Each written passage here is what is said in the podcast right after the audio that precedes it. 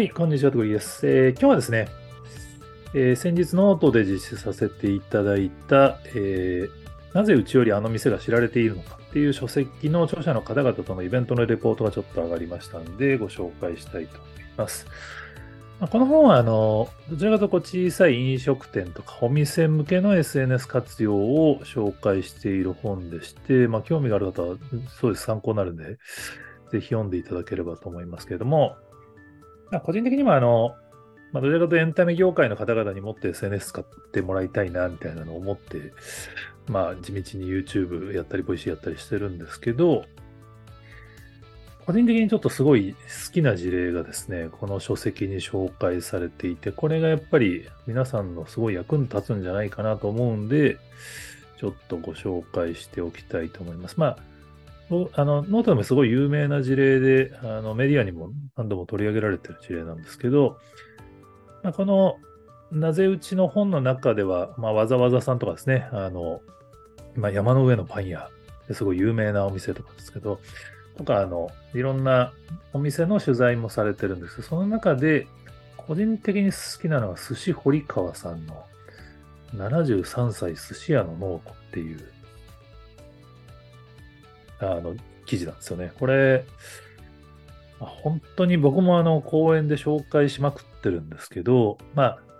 いわゆるこうなんかノートの情報発信って、私文章力ないからできないですとか、やっぱりあの SNS とかなんかノートとかようわからんからできませんみたいな話をやっぱり企業の方とか、まあ年配の経営者の方にはよく言われるんですけど、まあその時に必ず紹介してるのがこの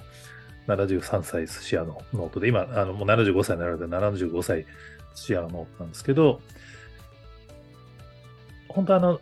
何重にもいい事例なんですよね。これまあ、あの、単純に言うとコロナ禍で困ったお寿司屋さんが情報発信をした結果、それが話題になったっていう事例なんですけど、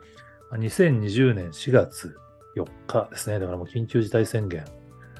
もうね、あれから3年以上経ってるんですけど、当時、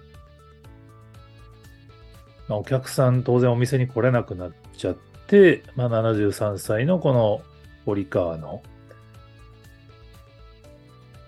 まあ、板前さんですよね。仕入れから調理まで全て一人でやってる方ですから、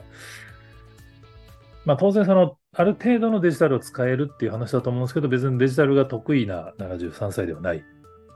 お寿司屋さんですね。が、ノートを書いてすごい話題になったんですよね。まあこれ本当ぜひ記事を見ていただきたいんですけど、まあね、もう、あの、写真が美味しそうなんですよね。で、実はテキスト量としてはそんなないんですけど、やっぱ飲食店ってそれでいいよねっていうさ、やっぱうまいなと思ったのが、まあ、このお店がすごいんですけど、一番人気は果物握りっていうもの。果物のお寿司なんかあんのっていう結構衝撃で、キウイとかね、イチゴのお寿司とかあるんですよ。ちょっと美味しいのかどうか想像がつかないんですけど、で最後楽しくなきゃ寿司屋じゃないっていうので締めるっていう。まあ間違いなくこの堀川さん、あの、センスはすごいあるんですよね。この記事は当然僕も書けって言われたら書けないですし、でも、実はそのだから文章力っていうよりは、この自分のやっぱお店の特徴をどう伝えるかっていう、それを写真と、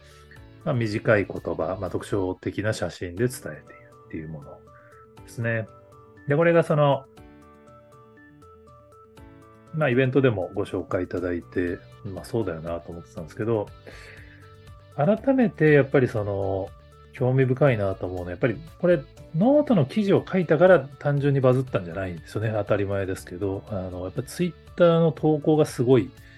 大事だったんですよね。ただツイッターとノートの組み合わせを、これは堀川さんも本能的なあれなのかな？もう最初からちゃんとされてたってことだと思うんですけど、記事は4月4日に買った、あの、書いたんですけど、その時点では多分そんなに話題にはなってなくて、記事だけだとですね。でも、堀川さんは当時、ツイッターも、これだ、2019年3月からだから、ツイッターもまあそれなりにちょうど1年ぐらい経ったところだったんですかね。やっていて、で、5月25日にあるツイートをされるんですよね。今日からずっとまだご予約が0件ですって。だからもう5月25日なんで、もうその、コロナ禍でずっと、もうね、2020年5月って本当暗黒の時代だったと思うんですけど、もう予約は0件ですっていう、でもお一人様でも歓迎ですみたいなツイートをされて、まあ、これがすごいバズってんですよね。で、それにちゃんとノートの記事のリンクを入れてるんですよね。だからこれは多分本当にその、もう予約0件でどうしようっていう状態の時に試行錯誤でそのツイートとノートの記事の組み合わせっていうのをやったんだと思うんですけど、73歳の方ですからね。だから本当これ、すごい本質だと思っていて、やっぱりその、普段お客さんに話している話を、まあ、ノートの記事に書き、それをやっぱりツイッターみたいなおしゃべりの場所で紹介して知ってもらうっていう。まあ、73歳の方でもできるんだから、皆さんもぜひ、あの、私はできませんとか言ってないでやってくださいっていう話なんですけど、まあ、ぜひあの本を読んでいただくとより詳しくその辺の話を知れると思いますので、まあ、ちょっと SNS 活用悩んでるよとか、ノートの書き方悩んでるって方はぜひ参考にしていただければと思います。はい、えー、こちらのチャンネルではできるだけエンタメの未来に参考になりそうな話をご紹介していただければなと思ってますので、えー、こんな話してますよって方がおられましたら、ぜひコメントやツイートで教えていただけると幸いです。今日もありがとうございます。